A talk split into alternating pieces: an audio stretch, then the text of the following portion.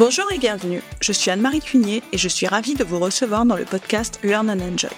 Dans chaque épisode, je vous propose d'analyser les usages et technologies du digital learning qui permettent de créer une expérience apprenant, engageante et efficace. Avec des experts et professionnels du monde de la formation et de l'éducation, nous décoderons ensemble les bonnes pratiques qui marchent et les outils et méthodes qui permettent de transformer l'expérience d'apprentissage pour créer un effet waouh auprès des apprenants. Laissez-vous inspirer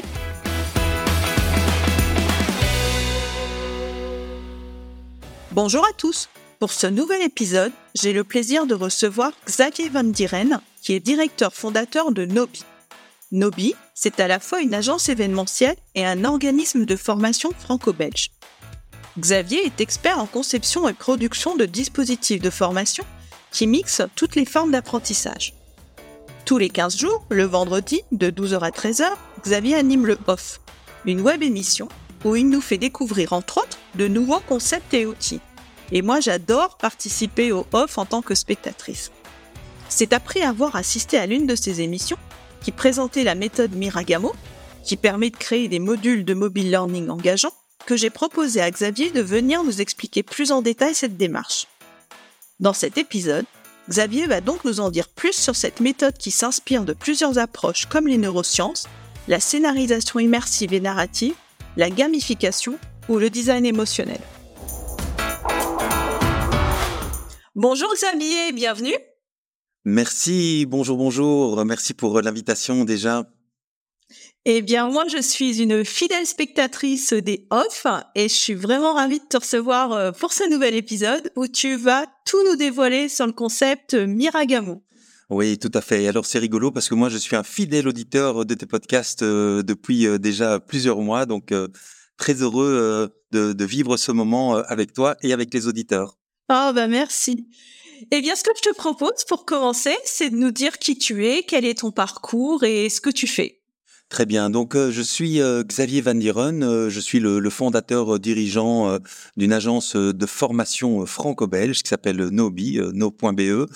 Et mon parcours, en fait, en faisant très très court, je suis autodidacte. Donc, je n'ai pas terminé l'école. C'est peut-être une des raisons pour lesquelles je me passionne justement pour la pédagogie, sur la pédagogie et, tous les ressorts qui font que ben on peut motiver, engager des apprenants, que ce soit des enfants, des adultes. voilà, quels sont les mécanismes qui se cachent derrière. C'est une vraie passion et donc du coup, ben, j'ai fondé mon entreprise très jeune, hein, autour de mes 20 ans, et donc on, vient de fêter nos 30 ans. Voilà, ça donne une idée de, de mon âge. Et donc mon parcours est principalement lié ben, au, au projet, aux relations avec nos clients. Et c'est grâce euh, à ces projets, à ces clients, en fait, quelque part, que j'ai appris euh, tout ce que je connais aujourd'hui, avec bien sûr de la veille, euh, voilà, comme par exemple tes podcasts qui contribuent à, à se former tout au long de la vie. Mais donc mon parcours, il est essentiellement sur le terrain. D'accord. Ah bah écoute, on a presque le même âge, hein, d'après mes calculs. Excellent. Alors, du coup, la méthode Miragamo donc permet de créer des formations euh, mobile learning.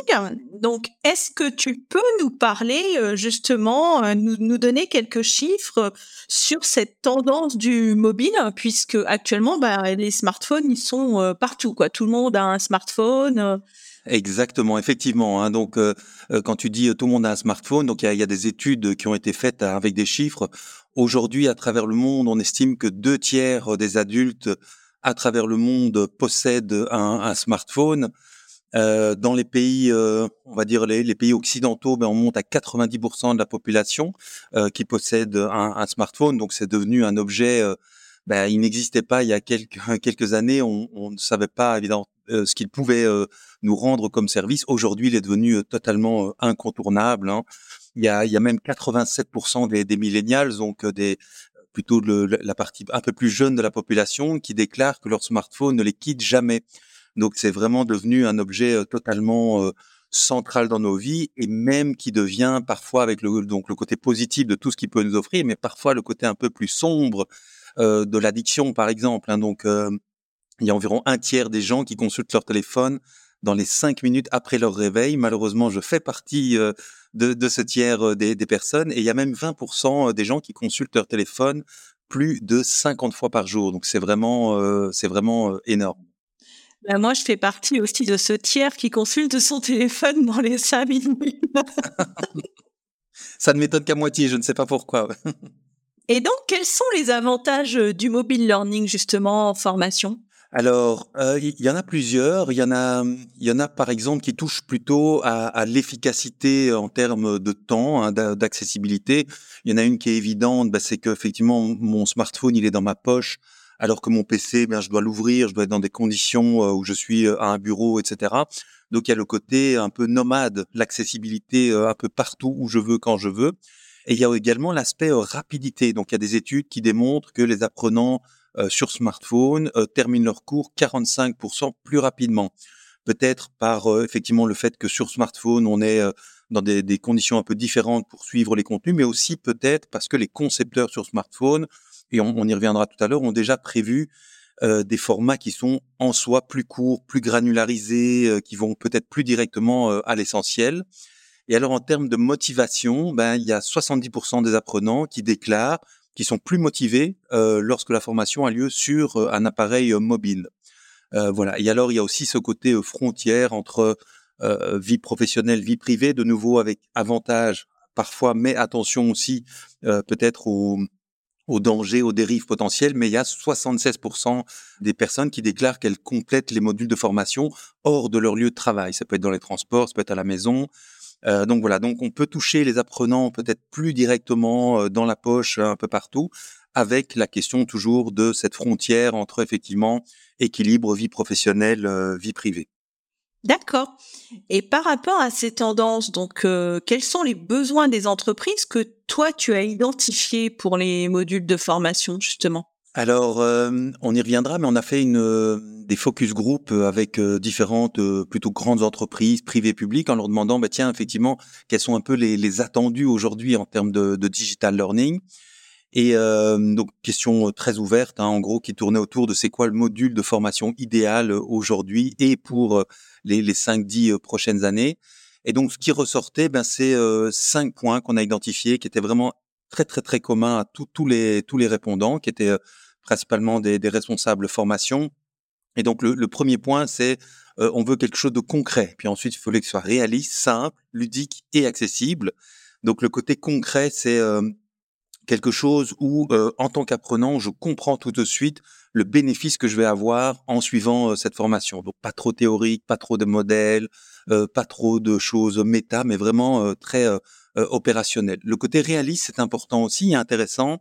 Euh, dans le passé, on a beaucoup, euh, tout le monde, hein, toutes les agences de, de, de développement ont produit des modules avec des mascottes, des, des cartoons, etc.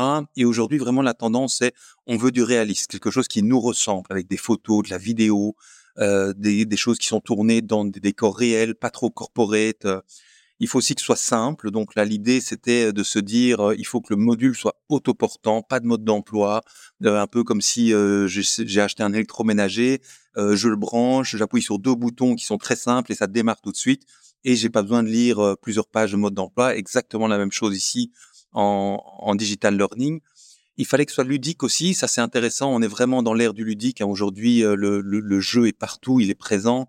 Euh, tu as fait un épisode sur la ludopédagogie et on voit bien que la formation n'échappe pas euh, à ce phénomène effectivement de ludifier euh, qu'on retrouve dans toutes les couches de la société. Donc il n'y avait pas de raison qu'on ne retrouve pas aussi en formation. Donc les, les apprenants s'attendent à avoir quelque chose qui va être agréable, ludique, qui va générer des émotions positives. Et également, il faut que ce soit accessible donc on l'a déjà dit, sur smartphone, il faut qu'on puisse euh, le vivre sur différents supports, mais aussi il faut que ce soit accessible au plus grand nombre, euh, aux gens qui sont peut-être moins à l'aise avec le digital, moins à l'aise avec l'écrit. Euh, donc voilà, beaucoup de, si possible, d'audio, de vidéo. Donc vraiment les, les, points qui étaient ressortis concrets, réalistes, simples, ludiques et accessibles. Et justement, pour répondre à ces nouveaux besoins, donc tu as co-construit une méthode avec tes clients et tes partenaires, donc qui s'appelle le Miragamo. Donc, est-ce que tu peux nous dire ce qui se cache derrière cet acronyme? Oui, alors de, l'extérieur, on, nous demande souvent si c'est un mot d'origine japonaise ou non, pas du tout. Euh, en fait, c'est l'acronyme donc euh, Miragamo, c'est micro, rapide, gaming et mobile. Et donc euh, l'idée effectivement, ben, c'est en, faisant ces, focus group, ces, enquêtes, on s'est dit bah tiens, si on rassemble tout ça en termes de modalité, ça ressemble à quoi? Eh bien, L'idée, c'est qu'il faut que ce soit micro, c'est-à-dire quelque chose qui soit très granularisé, donc on n'est plus du tout dans des modules comme on pouvait faire hein, nous-mêmes à l'époque. On a déjà fait des modules e-learning il, y a, il y a 15 ans de 1h30. voilà, donc tout ça, ça n'existe plus aujourd'hui. C'est des petits grains, 5, 6, 7 minutes maximum quitte à faire plusieurs petits grains pour faire des grappes, un peu comme un raisin, hein, on peut manger toute la grappe, mais il faut qu'on puisse manger raisin par raisin, donc il faut que ce soit micro. Rapide, euh, ces deux éléments, c'est qu'il faut que ce soit rapidement euh, consommé, mais il faut aussi que ce soit rapidement produit.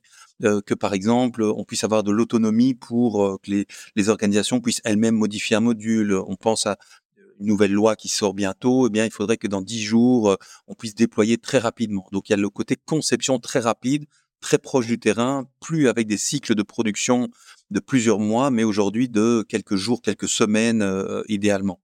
Le côté gaming, bah, ça rejoint un peu ce qu'on disait tout à l'heure avec la ludopédagogie. Hein. Il faut qu'il y ait un, un aspect interactif euh, de ludification, principalement ici dans la méthode Miragamo. Mais ça va prendre la forme de vidéos interactives très courtes, donc dans lesquelles j'ai une petite situation, 30-40 secondes, un embranchement, et je vois derrière, en fonction du choix que j'ai fait, ben, ce qui va se passer, euh, le, la réaction du, du, comédien en face, etc. Donc un, une mini simulation. Euh, un peu comme les livres dont euh, vous êtes le héros euh, que je lisais quand j'étais petit, mais cette fois-ci en, vidéo. Et puis donc après micro rapide gaming, il y a mobile. Donc ça c'est l'idée effectivement que ça doit être sur tous les supports et que aujourd'hui on va d'abord penser au mobile en premier euh, alors qu'à une époque, on, on, créait ça sur, pour que ce soit compatible sur PC, puis on dit tiens, il faut que ce soit compatible sur mobile. Aujourd'hui, c'est l'inverse.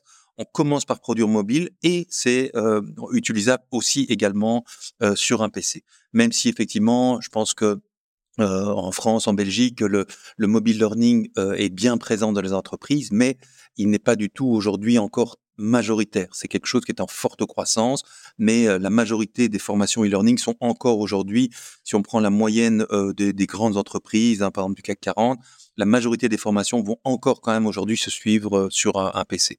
Oui, et justement, c'était ce que Laurent Galen avait expliqué dans l'épisode sur l'UX design, que pour être responsive, il fallait d'abord penser le module pour le mobile et ensuite l'adapter pour le PC. Donc c'est exactement comme tu viens de dire. Ouais, complètement. Et euh, maintenant, est-ce qu'on peut rentrer justement dans le détail euh, des étapes que l'on va retrouver dans un module créé donc selon cette méthode euh, Miragamo? Oui, alors euh, l'idée euh, de, de, cette méthode Miragamo, donc on, on s'est dit voilà, on a on a eu les besoins, on a identifié les besoins, on voit qu'il y a quatre types de, de, de modalités.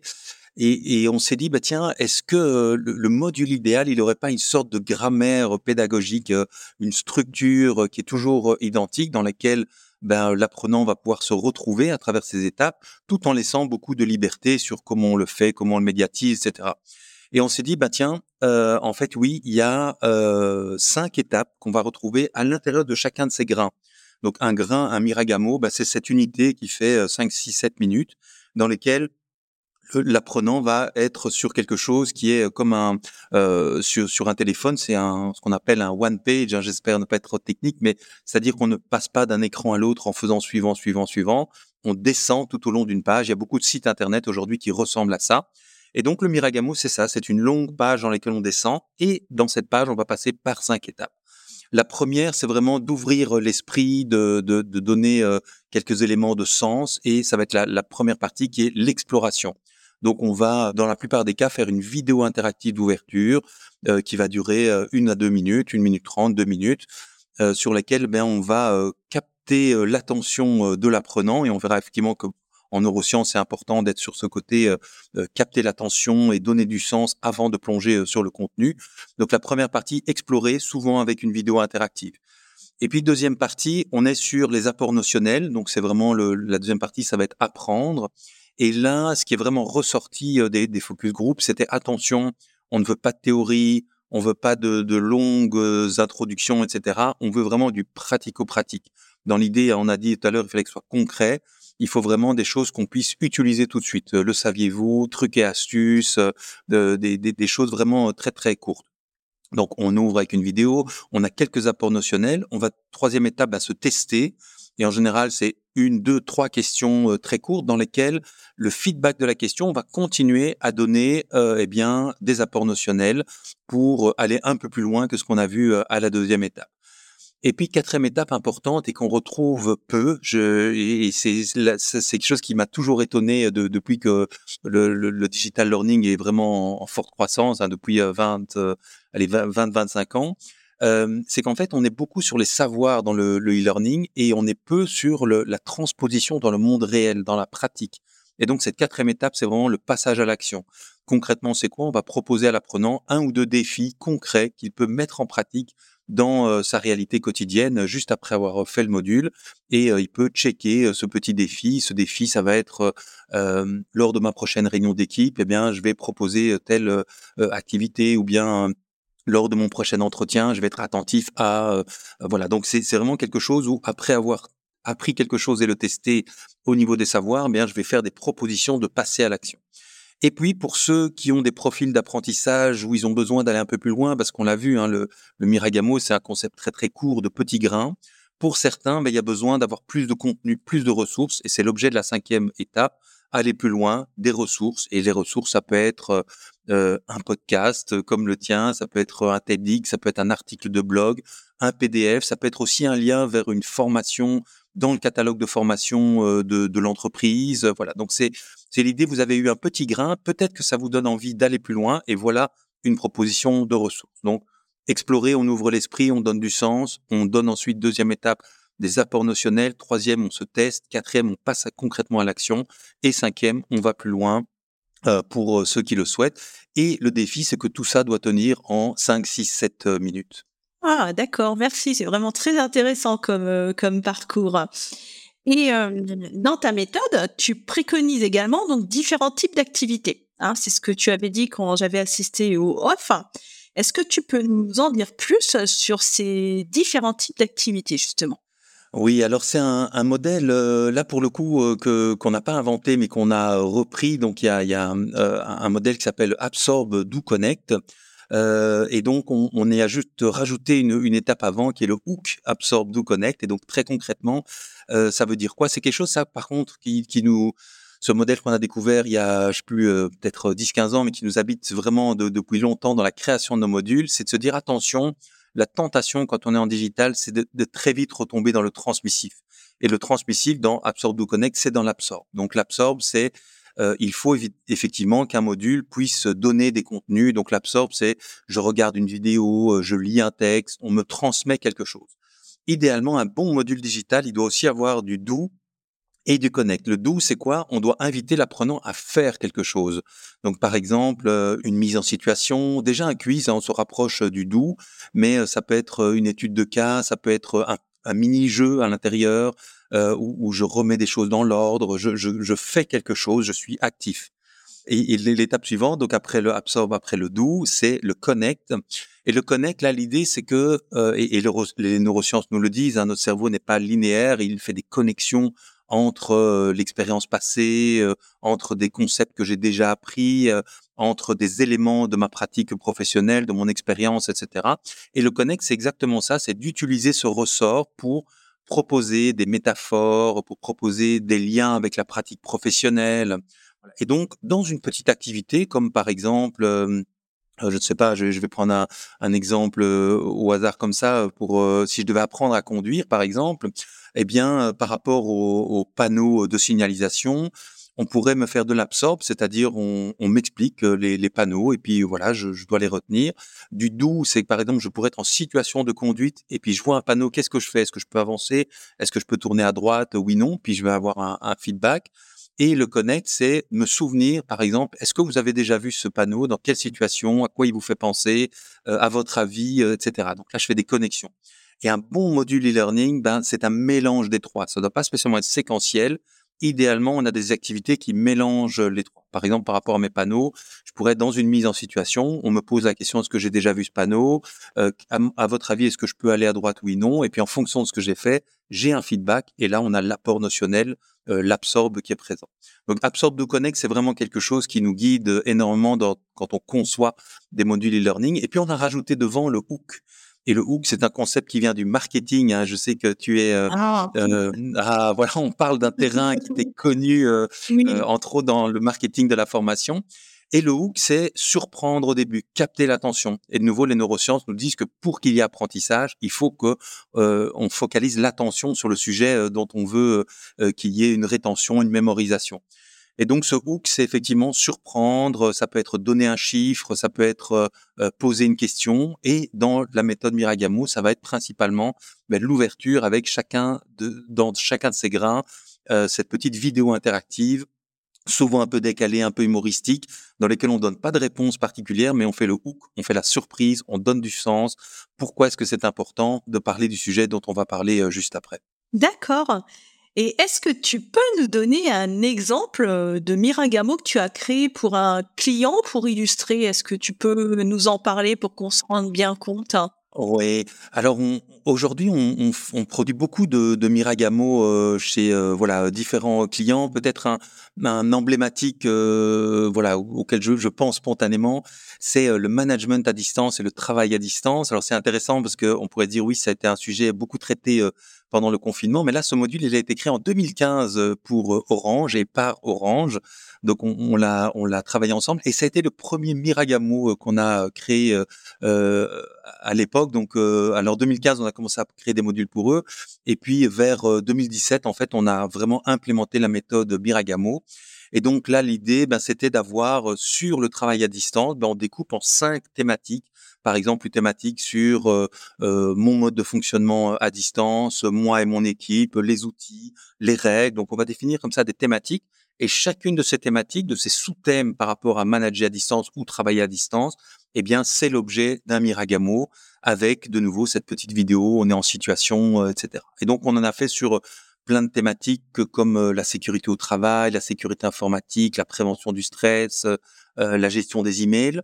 Et voilà, un dernier qui me vient en tête, là, on, est occupé à travailler pour un beau projet européen dans le cadre du, programme Erasmus+, financé par la Commission européenne avec des partenaires à Barcelone et en, Bulgarie. On crée 20 Miragamo sur la thématique de la diversité et inclusion. C'est le projet le plus, gros qu'on ait euh, jamais réalisé, donc 20 fois 5 euh, à, à, 7 minutes, et puis ils vont être traduits euh, dans, dans quatre langues, donc on va produire 80 Miragamo. Donc en fait, le Miragamo, c'est vraiment un concept pédagogique qui peut s'appliquer à plein de thématiques et qui peut prendre aussi différentes formes. ils ne se ressemblent pas tous. Ils ont tous la même grammaire, mais après, ils peuvent vraiment prendre des formes différentes en fonction du contenu euh, qu'on va créer euh, à l'intérieur. Oui, tu prends les étapes que tu as citées tout à l'heure, tu prends les différents types d'activités qui vont aller correspondre à certaines étapes et ensuite tu brodes autour de ça, c'est ça? Exactement, exactement. D'accord. Et euh, je crois que tu t'es aussi inspiré des neurosciences pour cette méthode. Est-ce que tu peux nous en dire rapidement quelques mots? Oui, tout à fait. Alors, euh, dans les neurosciences, bah, il y, a, énormément euh, d'éléments, hein, euh, d'études qui, n'ont pas d'ailleurs toujours été faites en pensant à la formation, mais dont on peut s'inspirer pour la, formation. Il y, a, y, a, une méthode qu'on aime bien qui s'appelle la méthode CARE, hein, C-A-R-E, et qui sont les acronymes de capter, associer, répéter et émouvoir, et qu'on retrouve ici également dans le Miragamo. On en a déjà parlé, capter l'attention, euh, toutes les, euh, on, dit que l'attention chute selon les études à 5, 10, 15 minutes, mais elles disent toutes que l'attention chute rapidement. Et donc l'idée, c'est de capter l'attention, euh, par exemple, toutes les 10 minutes. Typiquement, le Miragamo fait ça avec cette petite vidéo d'ouverture au début de chaque module, mais aussi avec le fait que chaque Miragamo en soi va se consommer en moins de, de 10 minutes. L'idée aussi, les neurosciences nous disent que idéalement, pour mémoriser, pour apprendre, ben, il faut faire des associations, des idées par un lien de sens. Et donc, c'est, euh, euh, je me relis par rapport à l'expérience passée, etc., comme on l'a dit tout à l'heure. Et le Miragamo fait exactement ça. Donc, il fait des associations euh, avec, par exemple, la, vidéo qui va raconter une histoire, avec les ressources pour aller plus loin, avec le fait qu'on va relier des Miragamo entre eux dans, dans les ressources également. Donc, capter, associer, il y a répéter hein, de manière espacée dans le temps. Donc, on, on a tous vécu l'expérience hein, quand on, était étudiant de se dire bah tiens si j'étudie 10 euh, heures euh, euh, mon cours juste avant de passer l'examen c'est clairement moins efficace que si j'ai eu l'occasion de faire 10 fois une heure dans les jours précédents. Idem pour un comédien qui doit apprendre son texte l'apprendre en un bloc n'est absolument pas n'aide pas du tout à la mémorisation.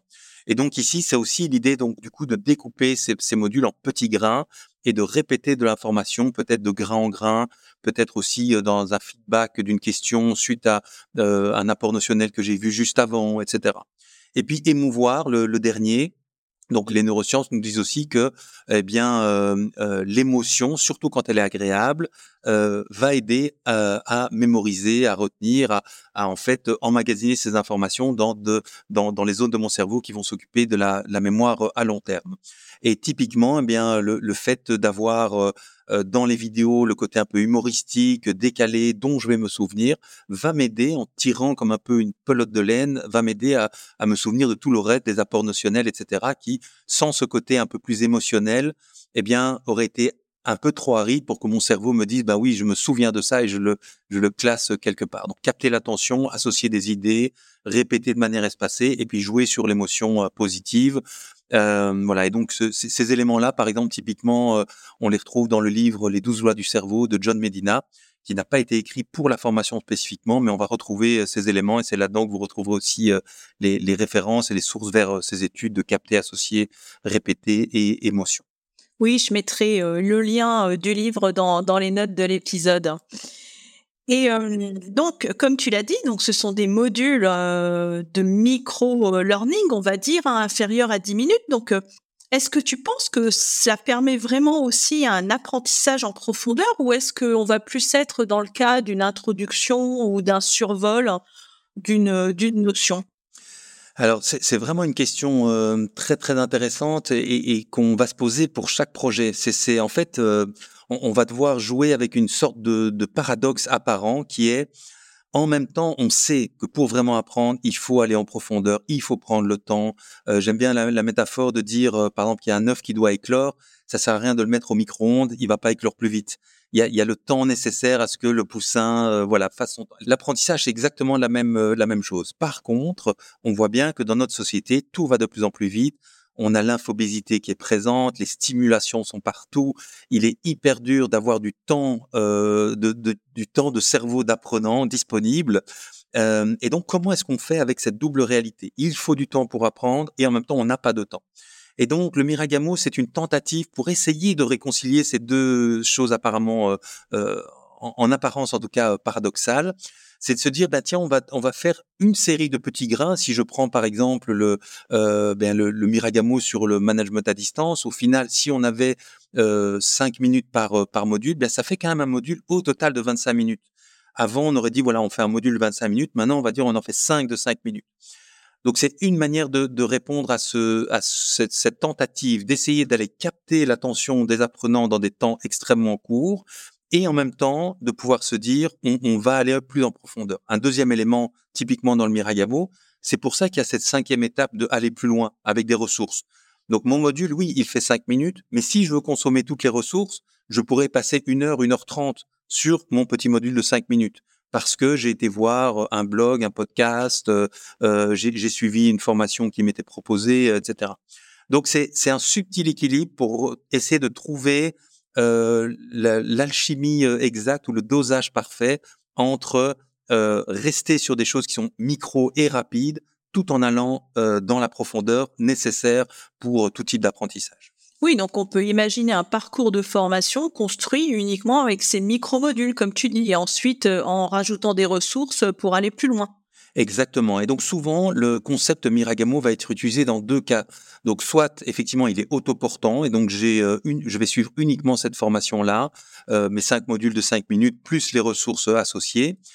Mais en fait, on se rend compte à l'usage, et, d'ailleurs c'est une bonne pratique, hein, que la plupart du temps, il est en fait associé ou il est plutôt intégré dans un parcours de formation plus global. Et donc, il est une étape de ce parcours-là. Par exemple, je peux avoir en introduction d'une formation, euh, je, vais avoir par exemple euh, une classe virtuelle dans laquelle on va, on va me donner du sens, on va me donner quelques éléments, et puis on va me proposer de suivre deux Miragamo.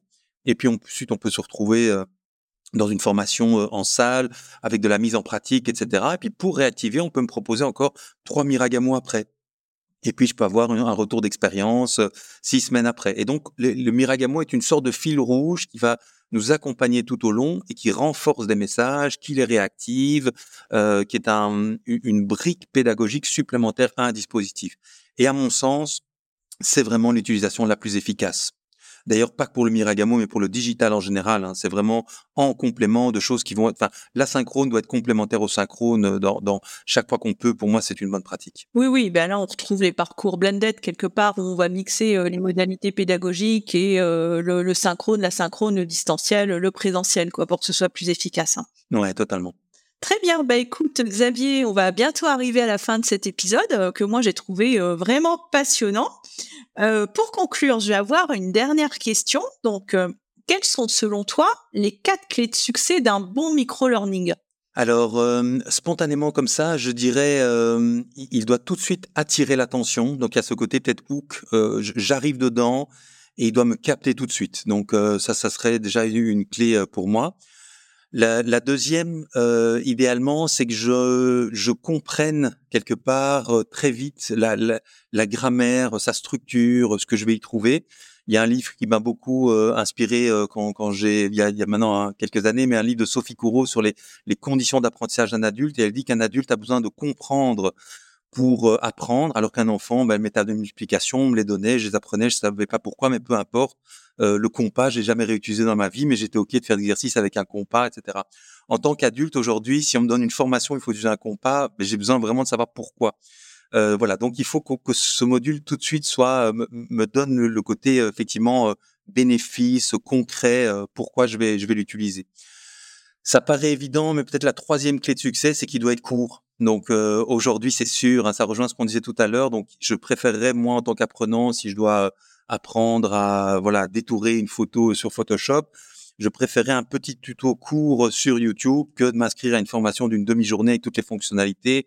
Donc voilà, je pense qu'il y a, y a ce côté, ça doit aller à l'essentiel et être le plus court euh, possible.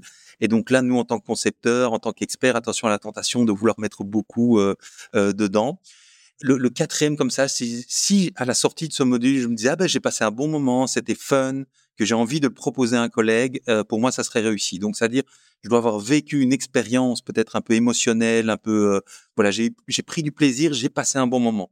C'est pas toujours facile hein, parce que les sujets de formation sont parfois un peu arides. Hein, euh, pas une formation compliance, qualité, voilà juridique, technique. Mais je, je pense qu'il y a toujours moyen d'avoir ce petit élément un peu émotionnel qui fait que j'ai passé un bon moment, que je m'en souviens et qu'éventuellement j'ai envie d'en parler à d'autres. Oui, c'est ce que tu disais tout à l'heure, c'était réenchanter quelque part l'expérience d'apprentissage, apporter euh, ce petit côté un peu euh, surprenant au début pour que l'apprenant euh, passe un bon moment, quoi. Ouais, c'est tout à fait ça, ouais. D'accord, et eh ben écoute, merci beaucoup Xavier. Donc on arrive à la fin de l'épisode. Donc comme d'habitude, eh bien j'indiquerai dans les notes de l'épisode ton contact LinkedIn hein, si les auditeurs souhaitent te contacter. J'indiquerai également donc euh, le lien du site euh, donc de ton agence Nobi, qui est donc basé à Bruxelles. Hein, on ne l'avait pas dit euh, en introduction. J'indiquerai également un lien sur la méthode Miragamo qui est disponible sur ton site hein, si les auditeurs souhaitent avoir plus de détails. Et également donc la référence du livre Les 12 lois du cerveau de John Medina. Super, ben un, tout tout grand merci pour l'invitation. C'est toujours un bonheur d'écouter tes podcasts. Et donc, c'était rigolo d'une fois d'être euh, de l'autre côté. Merci beaucoup pour cette invitation. Oui, bah merci à toi de d'écouter. Et puis, c'est vrai que c'est l'occasion. Donc, euh, comme ça, tu pourras t'écouter lorsque l'épisode va sortir. merci Xavier. À bientôt. Merci. À bientôt. J'espère que cet épisode vous a plu. Si vous aimez le podcast Learn and Enjoy et si vous avez envie de me soutenir, de m'aider à faire connaître ce podcast, la meilleure façon, c'est de me laisser une note 5 étoiles sur Apple Podcast ou un petit commentaire. Pensez aussi à vous abonner pour être informé de la sortie des prochains épisodes. Et pour rester en contact ou me proposer un thème que vous souhaitez que j'aborde, vous pouvez me rejoindre sur LinkedIn. Vous me trouverez sous mon nom, Anne-Marie Cuignet. Je vous dis à très vite pour un nouvel épisode.